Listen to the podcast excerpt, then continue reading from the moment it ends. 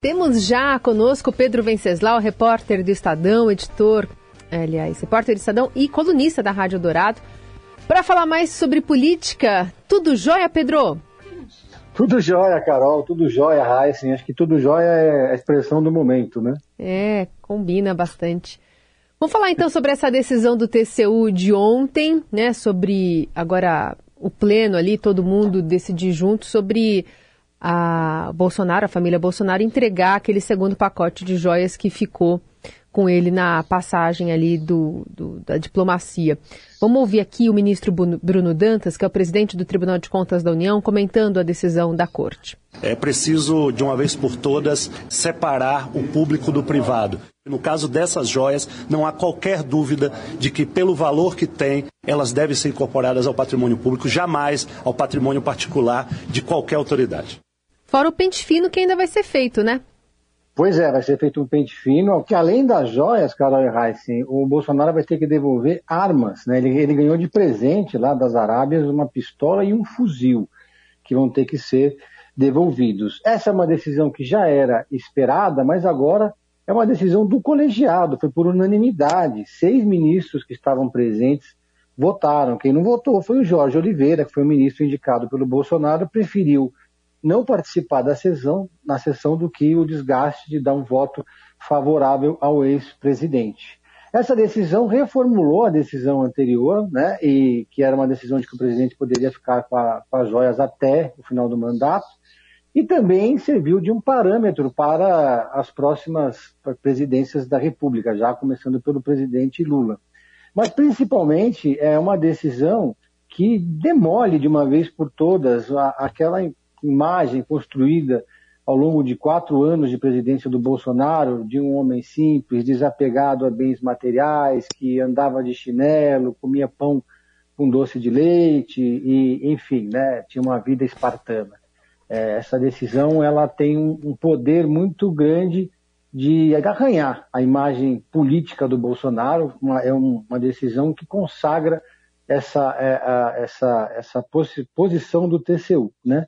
É, o presidente Bolsonaro vai estar nos Estados, nos Estados Unidos ainda, diz que agora, ontem deu uma entrevista dizendo que volta no próximo dia 29, mas antes vai avaliar a situação para saber se volta mesmo no dia 29. Mas antes de entrar nesse tema do presidente, só lembrar que é, essa, esse caso envolvendo as joias do Bolsonaro foi importante até para criar um novo parâmetro. O próprio presidente Lula nos seus primeiros governos, devolveu 434 presentes que ele recebeu e a presidente Dilma 117. Né? Então, quando Lula deixou a presidência, ele levou consigo vários presentes, claro, nenhum presente no, no, no calibre das joias do Bolsonaro, mas ele foi obrigado, sim, a devolver vários presentes depois de uma auditoria do TCU foi devolvendo aos poucos. Alguns desses presentes estavam no Instituto Lula, outros lá no, no, no sindicato do ABC, é, e foram devolvidos. Né?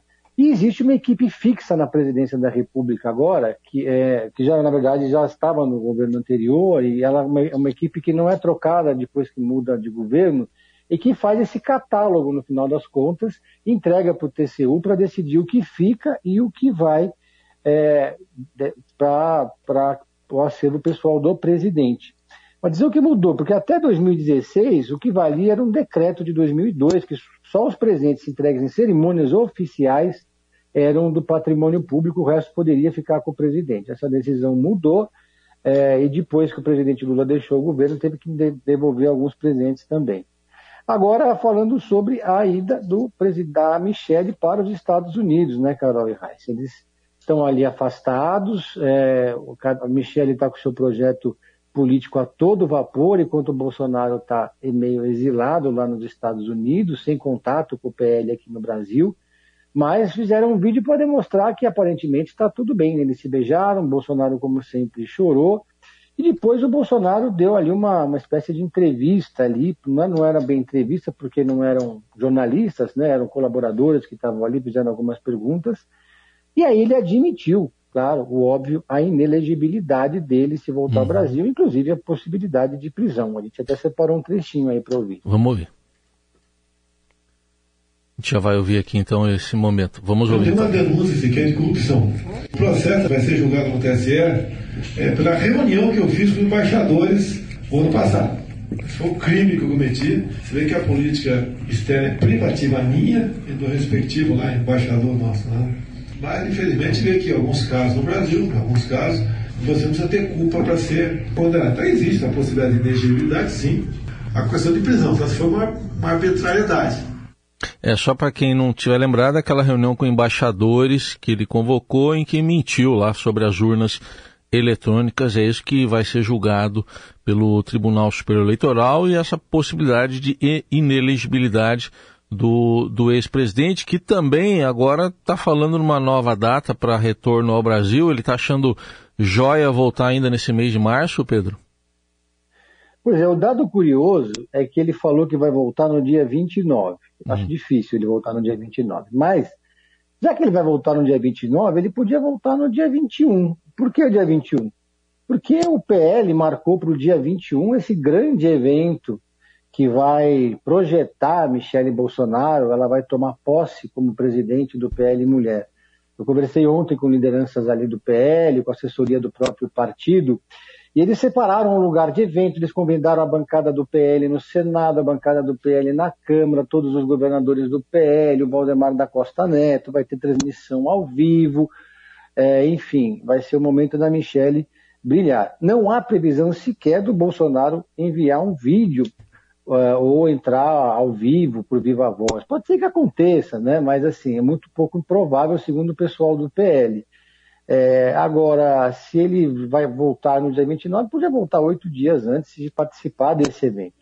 O que deixa claro para mim, Raíssa e Carol, é que o PL está investindo, a gente até já falou disso aqui, na Michele e querendo é, justamente descolar a Michele do presidente e evitar a contaminação é, da imagem da Michele, porque a imagem do Bolsonaro já está completamente contaminada, virou um ex-presidente ali tóxico, né?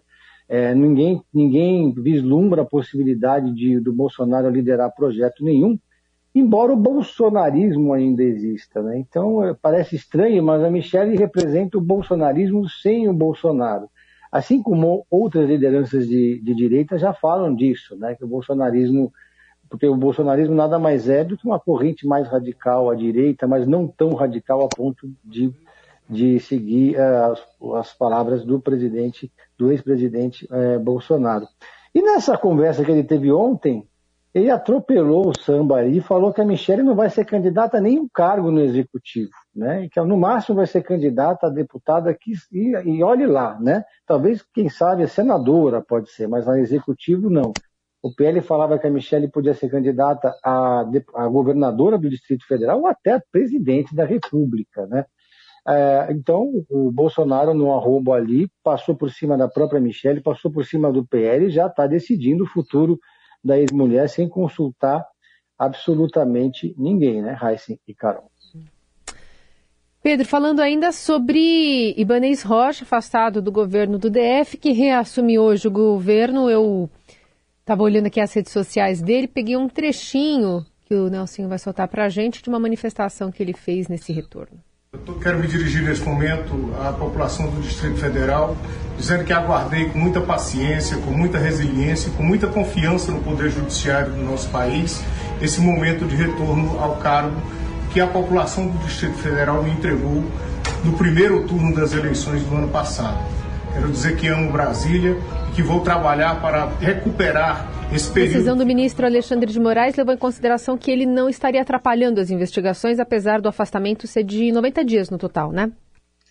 Pois é, antecipou a decisão, né, o retorno do Ibanês, o que mostra uma postura mais flexível do ministro Alexandre de Moraes, é, menos, digamos assim, ele estava jogando mais duro, jogando mais pesado.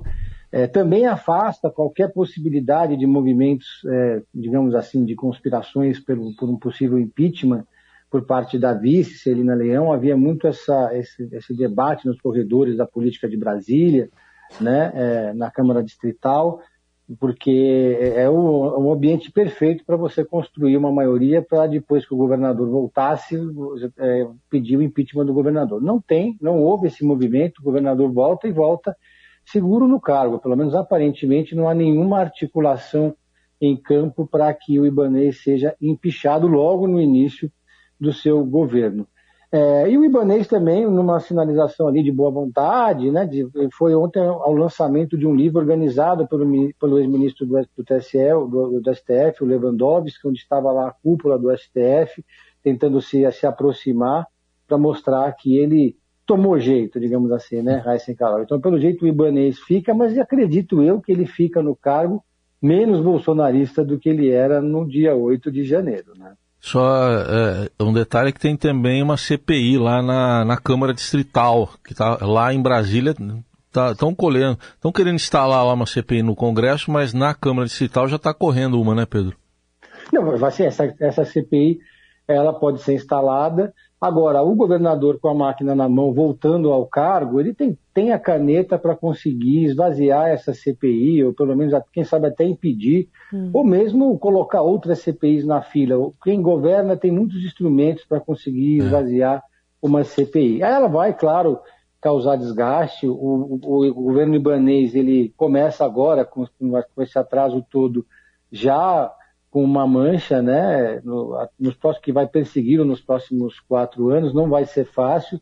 Existe muito instrumento para a oposição desgastar a imagem do, do Ibanez nos próximos quatro anos, mas, por outro lado, ele também tem tempo de se, de se reconstruir, de se reinventar como uhum. governador, porque todos os governadores que eram considerados bolsonaristas meio que se afastaram. A gente não vê mais o Zema, a gente não vê uh, o Cláudio Castro no Rio de Janeiro, a gente não vê o Tarcísio aqui, sequer o Ratinho Júnior, ninguém mais fala de Bolsonaro, ninguém mais cita o ex-presidente, todo mundo já percebeu que é melhor manter distância dele. E o Ibanês, claro, não vai fazer diferente, né? Pedro Venceslau, obrigada mais uma vez. Boa quinta. Boa quinta para vocês. Um abraço a todos.